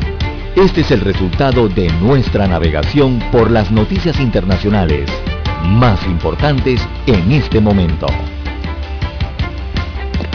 Bueno, seguimos, señoras y señores. Shanghái realiza máximo esfuerzo para frenar el resurgimiento del COVID en un brote que se ha dado. Así es, la megaciudad con una población de más de 24 millones de personas comenzó el lunes aplicar medidas como cierres temporales de, en dos fases. Shanghái, el centro económico de China, está realizando una nueva ronda de pruebas de detección utilizando pruebas de ácido nucleico y antígenos para contener el último resurgimiento de las infecciones por COVID-19, informó una alta funcionaria municipal de salud en conferencia de prensa hasta las 10 horas local de ayer, alrededor de 9,1 millones de residentes se habían sometido a pruebas de ácido nucleico en muchas áreas de la ciudad, incluidas las del este de Río Huampu, que está bajo administración cerrada temporalmente, comunicó Wang Qianyu, funcionaria de la Comisión Municipal de Salud de Shanghái. Así que ellos pues entran en control de la situación en dos fases. Desde mañana hay cierre de supermercados y todo lo demás allá. Ya la gente ha abastecido sus estanterías para reducir el contacto físico, que es uno de los principales problemas que hay con el COVID, don César. Así es, don Juan de Dios. Eh, ellos prácticamente han dividido a Shanghai en dos ciudades. Han partido en dos. y la realidad de la metrópoli china y, hay un confinamiento parcial también, ¿no? Esto en el intento de las autoridades para encontrar eh, nuevas formas para controlar entonces ese brote, como lo han denominado, que es un brote persistente de la COVID-19 y que bueno, les pone a prueba una vez más la estrategia de cero COVID que tienen estos países asiáticos, sobre todo allá en China, ¿no? que aplican eh, todos estos eh, eh, parámetros y estos procedimientos con tan pocos casos registrados de COVID-19, porque su política es cero COVID en este caso. Bueno, ¿qué más tenemos, don César, en agenda internacional? Bien, don Juan de Dios, Rusia anuncia entonces un cese del fuego en Mariupol para permitir evacuaciones de civiles, según ha destacado el Kremlin en las últimas horas, eh, es lo que ha propuesto para que esta operación tenga éxito, entonces también que participen directamente representantes de la Organización de las Naciones Unidas, ONU, y también eh, miembros de la Cruz Roja o Media Luna Internacional. Así que es lo que ha propuesto el Ministerio Ruso de Defensa eh, anunció entonces que instaurarán ese, eh, un, régimen de silencio, o sea, eso viene siendo un cese del fuego local a partir de las 10 horas de este jueves eh, en el asediado puerto ucraniano de Mariupol para evacuar a los civiles. Mariupol está entonces hacia la parte sur-sureste ¿no? de Ucrania. Ahí se va a dar entonces esta apertura de este corredor humano hacia la ciudad ucraniana de Zaporilla. Eh, y para esta operación humanitaria entonces eh, han pedido el apoyo de la ONU, también del ACNUR y de la Cruz Roja Internacional. por su parte, eh, están pidiendo también a Ucrania que garantice el respeto incondicional del cese de fuego local por medio de una notificación escrita enviada por parte de Rusia al ACNUR eh, esta mañana. Así que es parte de lo que ocurre entonces en, este, en esta crisis, en este conflicto entre Ucrania y Rusia. Al menos 233 personas murieron entre 2019 y 2021 en hospitales de Venezuela debido a fallas eléctricas que constantemente se registran en el país, se reveló un estudio ayer. Para el año 2019, el total de fallecidos atribuible, a los cortes de energía en Venezuela fue de 17 personas. Para el 2020 fue de 75 y para el cierre 2021 fue de 141, reveló la encuesta nacional de hospitales que cuenta con el aval de la Academia Nacional de Medicina, así como de sectores de oposición. La encuesta en la que participaron médicos de los principales hospitales venezolanos fue creada en 2014 para denunciar la deficiencia en el sistema público de salud, ahogado en escasez de medicina e insumos, cortes de agua y luz y una precaria infraestructura, don César.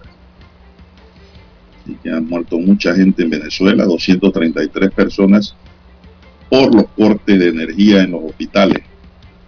Quiere decir, don César, que estos hospitales no tienen plantas. Eh, no, en Venezuela están viviendo una crisis, y una crisis humanitaria inclusive, ¿no? Que involucra también a estos sectores eh, de sanidad y tienen muchos problemas a pesar de tener eh, grandes proyectos de plantas hidroeléctricas y plantas hidroeléctricas. tienen muchos problemas con la electricidad, el suministro, debido al tema de los mantenimientos, ¿no? Que requiere la red hidroeléctrica nacional de ese país. También, don Juan de Dios, un sismo de magnitud 6.8 grados sacude Nueva Caledonia y eh, han decretado una alerta de tsunami, pero eh, se descarta el riesgo para Panamá, hay que decirlo, ¿no? Está bastante distante. Así que ese movimiento telúrico tuvo lugar a las 16.44 horas locales, viene siendo la una de la, una de la madrugada aproximadamente hora de Panamá, eh, del territorio ubicado entonces en la Polinesia francesa, a una, una profundidad, veamos, de 10 kilómetros se registró este movimiento telúrico. Allá eh, cerca a Australia, ¿no? y a Nueva Zelanda, donde está el mar del Coral y se ubica Nueva Caledonia. Bueno, es lo que informa entonces el Servicio Geológico estadounidense, que emitió precisamente esa alerta que podrían producirse olas de al menos 30 centímetros según la alerta, lo que afectaría las costas eh, de la nación insular de Banatú, Fiji y la propia Nueva Caledonia. Para Panamá no hay ningún riesgo. Menos mal, don César. Menos mal. Bueno, don César, oiga, estaba viendo aquí, retornando al plano nacional, don César, el abanico viejo que le cayó a la niña en la cabeza. La fotografía hoy la tiene el diario El Siglo, a la alumna que le dejó una herida en la oreja. Indudablemente que estos abanicos son viejísimos, César. Y sucio además. Quiere decir que no se le da mantenimiento. Bueno, ahora con este daño que han ocasionado esta escuela privada en Chiriquí, donde ocurrió el hecho que el abanico le cayó a una niña en la cabeza, tendrán que reparar el daño a la niña, a la familia y tendrán que darle mantenimiento a los abanicos y pasarles una esponjita con agua y farola a don Roberto, porque están sucios, quiere decir que están investigando. Ni siquiera los tocan. Eh, estoy narrándole la foto que tengo aquí del siglo. Así es, en el diario Crítica Libre, donde extrajimos también parte de esta nota, ellos señalan que este colegio eh, privado eh, se encuentra en el corregimiento de Las Lomas, en el distrito de Chiriquí. Pero yo creo que hay que allí eh, ahondar un poco más al respecto en la investigación. me ha llamado un amigo oyente desde la provincia de Chiriquí y le llama la atención porque lo que aparece en el diario Crítica Libre hoy del corregimiento de Las Lomas, en el corregimiento de Las Lomas de Chiriquí, según este oyente, no existe ningún colegio privado. Puede ser que sea otro de los corregimientos, ¿no? Eh, ubicados en la provincia de Chiriquí. Pero el hecho sí se registró, el hecho de que le cayó el abanico a un estudiante en un colegio en Chiriquí, privado en este caso, sí se ha registrado. No han dado el nombre del colegio. Bueno, eh, eh, el siglo destaca, Lara, que el colegio se llama Victoriano Lorenzo en David Chiriquí así se llama el colegio, dice, donde el abanico se desprendió por falta de mantenimiento y le cayó una niña.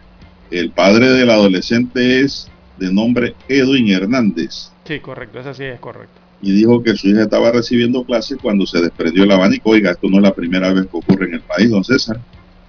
Cuando yo era estudiante, yo nunca me sentaba debajo de los abanicos, porque yo sabía que eso se podía caer en cualquier momento porque nadie los tocaba. Y esos de metal que existían para su tiempo, don Juan de Dios. De no, este de metal también, de lo mismo viejito. De lo mismo viejito, ay caramba. Sí, viejo, esos abanicos viejos que ya han pasado de moda. Eh, si no nos hablan aquí tampoco, don César, del lugar específico, solo nos dicen que es en Chiriquí, Allá le dijeron a usted que en las lomas no hay colegio privado. Habría que verificar eso. El Victoriano Lorenzo sí creo que está en las lomas, en Chiriquí. Pero ese es público. pero, la nota habla de un colegio privado. No creo que Victoriano Lorenzo sea privado, Lara. Por eso, la nota, las notas en ambos periódicos hablan de un colegio privado. Pero eh, el colegio Victoriano Lorenzo sí es un centro de educación básica, ¿no? Es un colegio, no, el perdón, no habla de colegio, es un colegio público, perdón. El, siglo no habla de escuela privada, el siglo habla de un colegio de nombre Victoriano Lorenzo, en David Chiriquí. Ese y yo no creo que haya colegio privado con ese nombre. No, no creo. Bueno, eh, vamos a cotejar entonces los datos que tienen eh, ambos medios de comunicación eh, para esclarecer esa situación, don Juan de Dios. Vamos a la pausa. Vamos a Washington y regresamos, señoras y señores.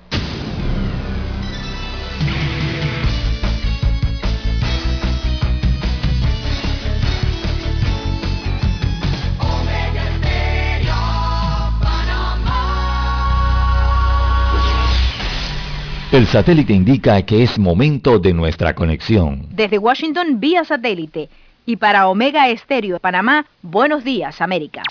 Buenos días América, vía satélite desde Washington.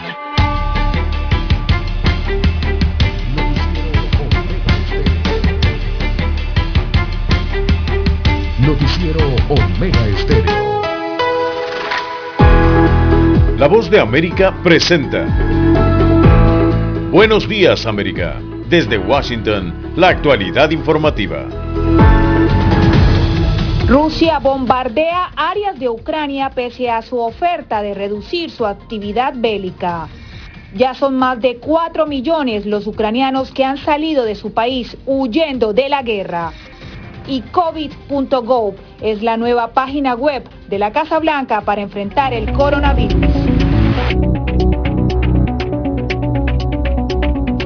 Soy Divalicet Cash. Comenzamos. Se registran nuevos ataques cerca a Kiev pese a los anuncios de Rusia sobre limitar su actividad bélica en Ucrania. Cuando anunció planes de cambios en su ofensiva, el ejército ruso no explicó exactamente qué iba a hacer, pero en las horas posteriores se evidenciaron sus intenciones. Laura Sepúlveda nos tiene lo más reciente del conflicto europeo. Pocas horas después del compromiso de Rusia de reducir operaciones militares en Ucrania como parte de la negociación para resolver el conflicto, nuevos ataques se registraron y misiles cayeron en áreas aledañas a Kiev y Donetsk, la quinta ciudad más grande del país. Estaba sentada en el sofá y ¡pam! El cristal de la ventana estalló, los marcos se salieron, ni siquiera entendí lo que pasó. El piso estaba lleno de humo, me estaba ahogando por este gas, este humo, y la puerta de la cocina estaba torcida, al igual que la puerta del baño, y nadie respondía en ninguna parte. Pese a que Moscú asegura que sus ataques se limitan a instalaciones militares, el gobernador de Chernihiv duda de la palabra de los rusos, especialmente a raíz de estos nuevos bombardeos, también evidenciados en videos proporcionados por el Ministerio de Defensa ruso. Instalaciones de infraestructura civil, bibliotecas, centros comerciales, muchas casas fueron destruidas en Chernihiv. El vocero del Kremlin respondió a cuestionamientos sobre los diálogos y aclaró que aunque califica positiva la propuesta de Ucrania, no hay acuerdos establecidos. Digamos que por ahora no podemos afirmar nada muy prometedor, ningún avance. Todavía queda un trabajo muy, muy largo por hacer. Pero el jefe de la delegación rusa destacó que la intención de Ucrania de expresar neutralidad cumpliría una demanda clave de su país en pro del fin del conflicto, compromiso que iría de la mano del retiro de su solicitud de unir Ucrania a la OTAN. Laura Sepúlveda, Voz de América. Mientras tanto, más de 4 millones de ucranianos ya han salido de su país huyendo de la guerra, mientras que 400 millones de personas en el planeta se verán afectados por la falta de cultivos, cosechas y exportaciones de cereal ucraniano. Un problema para el mundo entero. Nos conectamos con Ángela González en la sede de la ONU en Nueva York. Ángela, ¿qué ha dicho el Consejo de Seguridad sobre esta consecuencia de la guerra? Divalcer, esto es una preocupación para el Consejo de Seguridad debido a que el 40% de las zonas que se deberían cultivar y que tendrían que producir cereales, especialmente el trigo, se encuentran en zonas afectadas por la guerra. Esto es un problema debido a que estas uh, cosechas no van a salir y obviamente ha sido pues una de las preocupaciones que se han traído, se han llevado en las últimas sesiones del Consejo de Seguridad. Sobrepasan los 4 millones los ucranianos que huyen de la guerra, la mayoría mujeres y niños que han llegado a los países vecinos, según ACNUR, que además calificó a este éxodo como el mayor en Europa desde la Segunda Guerra Mundial. Pero alimentarlos es un reto que crece con las horas. Los bombardeos rusos y los bloqueos rusos han impedido que el grano salga de los puertos ucranianos y por supuesto la invasión rusa ha impedido que se siembre el grano para el próximo año, por lo que estamos viendo el empeoramiento de la crisis humanitaria no solo en Ucrania, sino también en todo el mundo.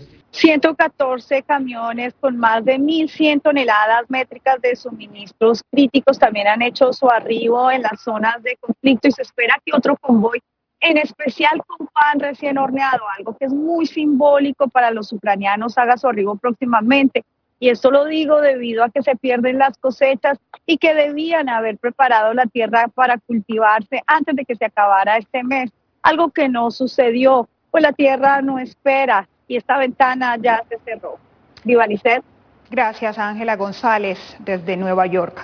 El gobierno estadounidense advirtió este miércoles que podría dejar de suministrar vacunas gratuitas en el otoño debido a la falta de presupuesto. El presidente Biden recibió la segunda dosis de la vacuna de refuerzo contra COVID-19, un día después de que la FDA autorizara el suministro de la cuarta dosis de Pfizer y Moderna para mayores de 50 años en Estados Unidos.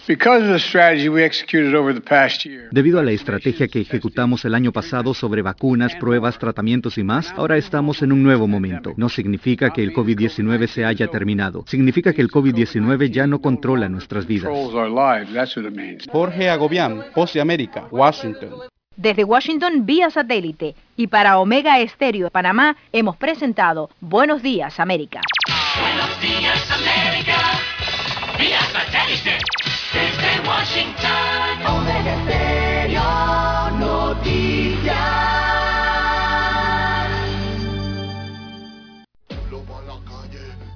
Según datos oficiales, solo en enero la canasta básica de alimentos se incrementó en 5 balboas, lo que sugiere la CAPAC, un centavo por hora, dos balboas al mes, no compensan el aumento del costo de la vida. Esto no da ni para las mascarillas. Este pueblo no aguanta más. Salarios dignos o huelga nacional. Unidad, unidad, unidad. Mensaje de Suntra. La mejor franja informativa matutina está en los 107.3 FM de Omega Estéreo. 5.30 AM. Noticiero Omega Estéreo. Presenta los hechos nacionales e internacionales más relevantes del día. 7.30 AM. Infoanálisis. Con entrevistas y análisis con los personajes que son noticia. De 8 y 30 a 9 y 30 de la mañana. Sin rodeos. Con Álvaro Alvarado. De lunes a viernes por Omega Estéreo.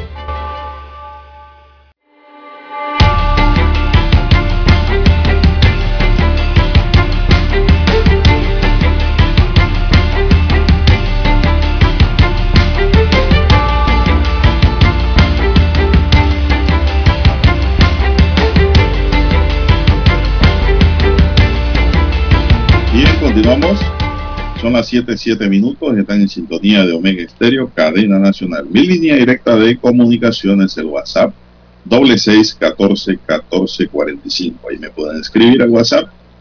Don César Lara R está en redes sociales. Don César, ¿cuál es su cuenta? Bien, estamos en arroba César Lara R, eh, es mi cuenta en la red social Twitter, también para Instagram, así que arroba César Lara R para sus denuncias, sus mensajes, sus fotodenuncias y el reporte del tráfico. Bueno, don César, a un día para que los obreros de la construcción afiliados al Suntrack se vayan a una huelga indefinida, la Cámara Panameña de la Construcción sigue sin dar su brazo a torcer. Al contrario, emitió un comunicado explicando las 10 razones para decir no a esta medida de presión. Entre las 10 razones que da la CAPAC está que es el estado actual de la economía y de la industria de la construcción por la que atraviesa. Es uno de los peores momentos de la historia debido a la COVID-19, que de los 140 mil trabajadores ocupados antes de la pandemia, hoy solo hay 20 mil trabajadores ocupados. Un número alto, don César. ¿ah? Esta pandemia dejó a 120 mil obreros sin trabajo en la construcción y que durante los años 2020 y 2021 se reactivaron muy pocas obras y los nuevos proyectos iniciados limitan la oferta de empleo. Otra razón que dio el gremio fue que la huelga decretada por Suntra resta la confianza de inversionistas y promotores en Panamá. De iniciar una huelga, el consultor Luis Eduardo Valle explicó que más común es que el Mitradel obliga a las partes a que se mantengan en sesión permanente hasta que lleguen a un acuerdo. Otro escenario es que la CAPAC solicite un conteo de apoyo a la huelga. El Mitradel debe ir a los diferentes puestos de trabajo a llevar a cabo una votación para ver cuántos trabajadores apoyan o no la huelga. Si gana el sí, se mantiene la huelga y si gana el no, se suspende. O el Suntrack también tiene la opción de iniciada la huelga, suspenderla y solicitar un arbitraje para resolver los puntos pendientes son las opciones que ha dado el consultor el especialista en derecho laboral Eduardo Valle. El desacuerdo de CAPAC y Suntrack en esta materia salarial. El sindicato aspira a un incremento de 70 centavos en cuatro años, mientras que la CAPAC mantiene una oferta de 7 centavos para el mismo periodo. Bueno, vamos a ver qué acontece de aquí a mañana Sí, ojalá sobre la, ese tema, don César. Sí, ojalá eh, sigan en la mesa, en las conversaciones y no se llegue a esta medida que podría afectar eh, de cierta forma la economía del país, porque la construcción es uno de los sectores importantes que mueve la economía y el Producto Interno Bruto. Bien, don Juan de Dios, eh, también de manera sorpresiva, ayer la Asamblea Nacional aprobó en primer debate las licencias con sueldo de alcaldes y representantes de corregimiento en lo que es considerado un gol legislativo, don Juan de Dios, se mantienen entonces las licencias con sueldo de alcaldes y de los ediles, pese a que el Estado gasta al menos 3.9 millones de dólares por año en el pago de estas licencias a estos cargos de elección popular. Eh, la propuesta para tumbar este privilegio fue desestimada ayer, fue aprobada finalmente. Así que el pasado martes el diputado de la Comisión de Asuntos Municipales de la Asamblea Nacional eh, blindaron este beneficio al introducir un artículo en el que el proyecto de ley 364, ese que modifica la ley 37 del 2009 de descentralización, eh, entonces que permite mantener esta erogación, aunque el pasado, en el pasado esa misma comisión había acordado eliminarlo. Así que fue algo de última hora, don Juan de Dios, amigos oyentes, sin discusión suficiente, aprobado por diputados de todos los partidos eh, representados en la Asamblea Nacional. Por lo menos así eh, lo dijo el diputado independiente Juan Diego Vázquez, quien informó que votó en contra de esa decisión o de ese proyecto legislativo.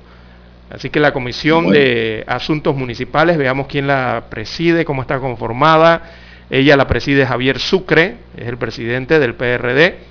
Eh, la discusión entonces eh, se dio apenas unos días después de que representantes de corregimientos del todo el país fueran atendidos por el presidente de la Asamblea, Cristiano Adames, y la diputada de Cambio Democrático, Yanivel Ábrego. En la reunión de los, eh, de los ediles, eh, se quejaron de que se eliminaron los gastos de movilización, prebenda que fue duramente cuestionada a raíz de que en esos, esos montos muchos alcaldes del país eh, cobraban más de 10 mil dólares al mes. En eh, ese grupo estaba el alcalde de Panamá, José Luis Fábrega, también el de Colón, Alex Lee. Este último también goza de licencia con sueldo de la Autoridad Marítima de Panamá. Así que fue aprobado esto de manera sorpresiva ayer en la Asamblea Nacional. Se mantendrán entonces las licencias con sueldo para alcaldes y representantes de corregimiento. ¿Y qué significa eso al final, don Juan de Dios? Que le están quitando la oportunidad de trabajo a alguien más. Pero, pero eso es legal, ¿por qué estamos aprobando una nueva ley? Bueno, fue la sorpresa ayer en la Asamblea Nacional. ¿Quién entiende eso? Si ya una ley habla de eso en la descentralización, ¿por qué ahora vienen con esto a través de una nueva ley? No entiendo la noticia real. Yo pensé que era que iban a crear una ley para eliminar ese privilegio. Y es todo lo contrario. Hay que leer bien ese documento para ver de qué se trata, don César. Así es, una modificación entonces a un artículo en ese proyecto de ley que eh, blinda esa erogación, o sea, blinda ese beneficio. Bueno, recordemos que en la Corte hay demandas, don César, para eliminar ese privilegio, ¿no? Esas demandas están corriendo ahora mismo. Si esa, de, esa, ese privilegio lo declaran inconstitucional, entonces ellos tendrían una nueva ley eh, que aprueba lo mismo. Por eso no entiendo, al menos que pues lo que traten de, de mantener el privilegio a toda cuesta, ¿no? Parece que va por ahí. las reglas de la ley. Exacto, es blindarlo, mantenerlo, ¿no? A través del proyecto de ley. Está en primer, fue aprobado en primer debate, hay que ver en segundo debate qué va a ocurrir. Pero sí, bueno, fue aprobada por todas las bancadas. Esa propuesta. Bueno, esas son las cosas que le hacen daño al gobierno de Nito, porque Nito, por, por hizo presidente de la República, tiene que vetar todos esos proyectos, como la de la Universidad de Chiriquí, que es una barbaridad. Eh, ¿Qué otros están por allí, don César, en el despacho de él? El de la historia. Eh, la ley del historiador y la que tiene que ver con, eh, con las revocatorias de mandato. También con las revocatorias de mandato. Que aprobaron a última hora en la Asamblea Nacional. Recuerda que incluyeron dentro del proyecto el presidente no veta, no veta esas propuestas que están en su despacho, sigue cogiendo agua el Titanic. Porque son propuestas totalmente negativas e impopulares. Son propuestas, eh, don César, imprudentes para el propio partido PRD. Bueno, ellos sabrán lo que hacen. Omar Reyes fue secuestrado. Bueno, primero vamos a una pausa, don Roberto. Tengo una nota aquí sobre un secuestro. Vamos a la pausa y regresamos. Noticiero Omega Estéreo. Problemas de tierra, accidentes graves, reclamos a aseguradoras, incumplimientos de contratos, reclamos de herencias, todo asunto civil y penal, consulte al 6614-1445. Ahora contamos con el servicio de asesoría, confección de pliegos de cargos, impugnación y defensa en materia de contrataciones públicas. 6614-1445. Licenciados Juan de Dios Hernández Sanjur y Belkis Hernández Díaz. 730 AM Infoanálisis, con entrevistas y análisis con los personajes que son noticia. La mejor franja informativa matutina está en los 107.3 FM de Omega Estéreo, cadena nacional. Desde los estudios de Omega Estéreo, establecemos contacto vía satélite con la voz de América. Desde Washington, presentamos el reportaje internacional.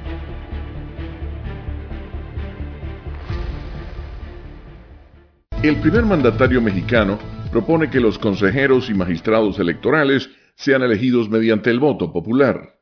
Inconforme con la actuación de las autoridades electorales y con la legislación que le prohíbe promover la consulta de revocación de mandato a la que se someterá el próximo 10 de abril, el presidente Andrés Manuel López Obrador anunció que enviará a la Cámara de Diputados una iniciativa de reforma electoral. Los tres poderes van a presentar a ciudadanos verdaderamente independientes, de inobjetable honestidad. Cada poder va a presentar a 20 ciudadanos. Sara Pablo, Voz de América, Ciudad México. A tres años de su firma, el gobierno de una nación centroamericana continúa sin cumplir los acuerdos para lograr la libertad de los presos políticos y respetar los derechos ciudadanos. El 29 de marzo de 2019, el gobierno de Nicaragua firmó con representantes de la Alianza Cívica por la Justicia y la Democracia los acuerdos relativos a la facilitación del proceso de liberación de personas privadas de libertad y el compromiso para fortalecer los derechos ciudadanos y sus garantías. Sin embargo, han pasado tres años de la firma de estos convenios y el gobierno sandinista continúa encarcelando opositores y mantiene a cuatro de los firmantes de este acuerdo condenados por el delito de traición a la patria. Galeano Caña, Voz de América, Nicaragua. Escucharon vía satélite desde Washington el reportaje internacional. Para anunciarse en Omega Estéreo, marque el 269-2237. Con mucho gusto le brindaremos una atención profesional y personalizada. Su publicidad en Omega Estéreo. La escucharán de costa a costa y frontera a frontera. Contáctenos 269-2237. Gracias. ¿Qué tal amigos? Les saluda Álvaro Alvarado.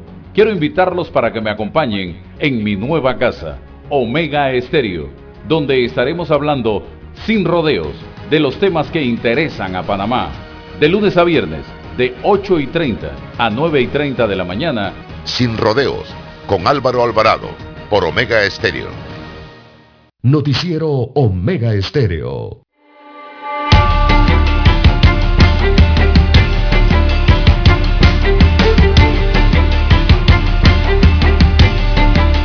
Bien, continuamos, entramos a la recta final ya de su noticiero Omega Estéreo Noticias, ¿verdad? Noticias Omega. Así es, don Juan de Dios. ¿Qué tiene como eslogan el primero con las últimas? Oiga, en las redes también le envían saludos, don Juan de Dios, en las redes de y las plataformas de Omega Estéreo. Ah, dice saludos a los compas de la información. Un saludo especial le manda Chulia Cruz Sánchez. Dice ¿Y cómo Chulia Cruz sabe que usted y yo somos compadres? Bueno, no sé. Eh, dice Don Chulia a través de sus redes sociales, dice, en mi época no habían abanicos en la escuela.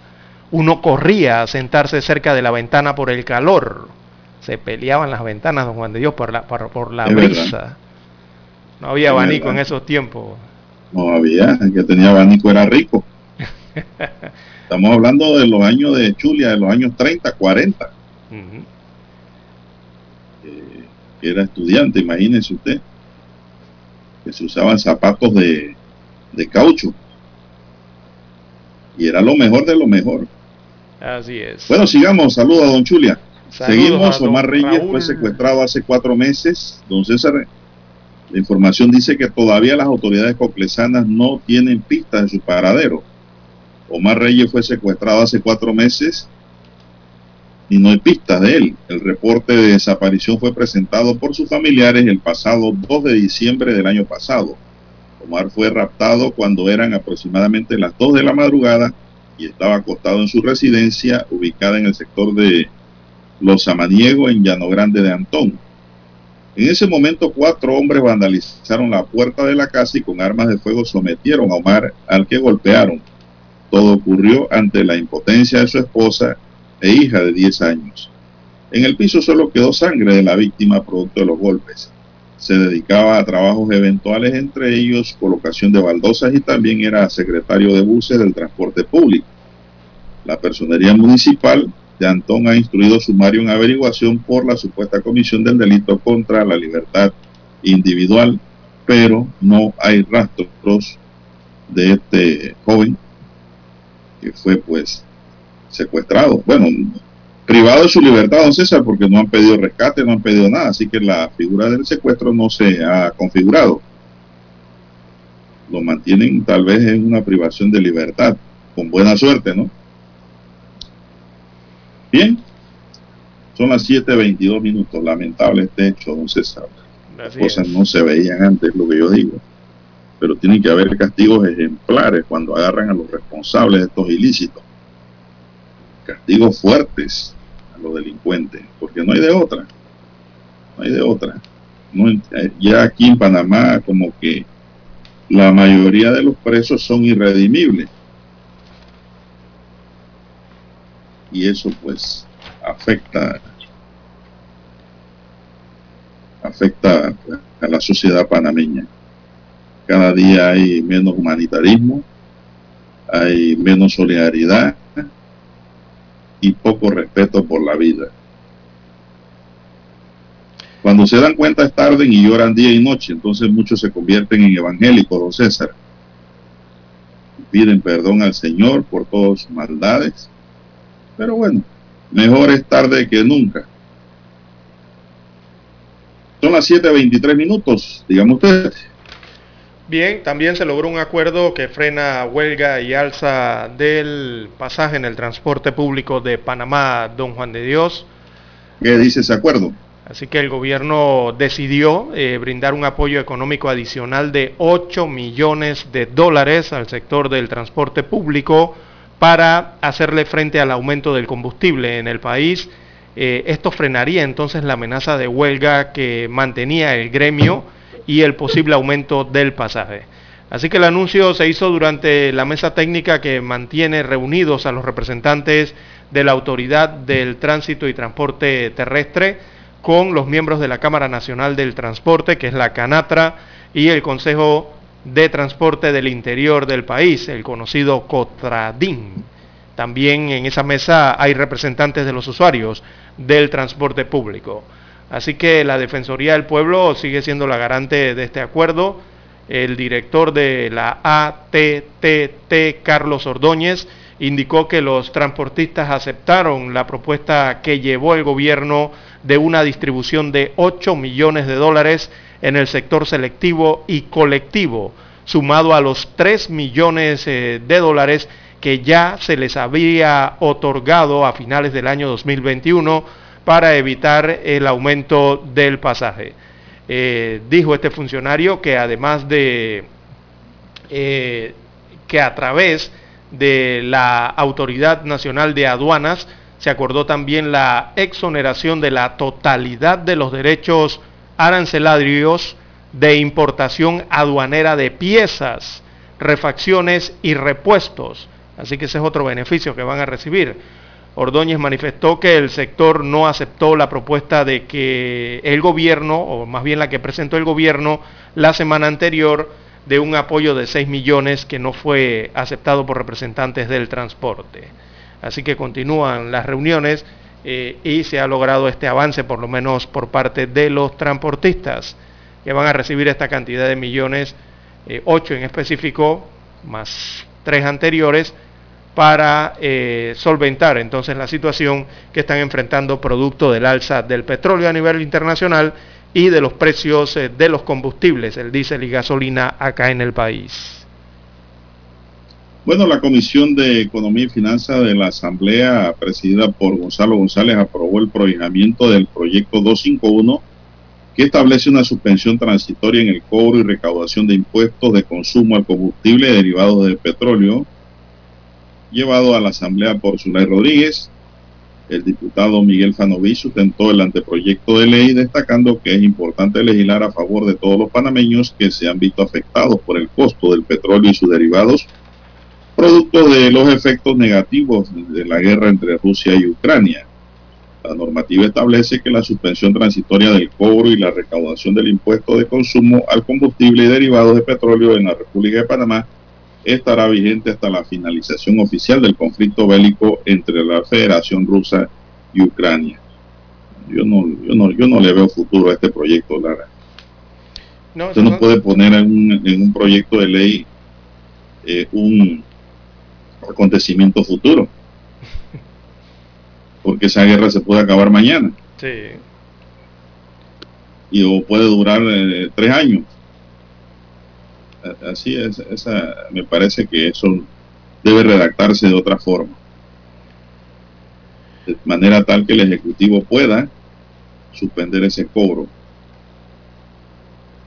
Que sea una ley penal, una ley, perdón, administrativa o una ley en blanco que le permita al Ejecutivo tomar las riendas entonces sobre ese problema. Por ahí yo creo que debería encuadrarse este, esta propuesta. Bueno, se nos acabó el tiempo, don César. Don Roberto Antonio Díaz nos acompañó en el tablero de controles, en la mesa informativa les acompañamos. César Lara.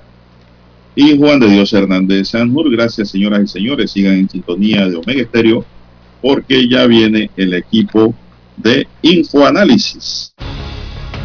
Hasta aquí Noticiero Omega Estéreo.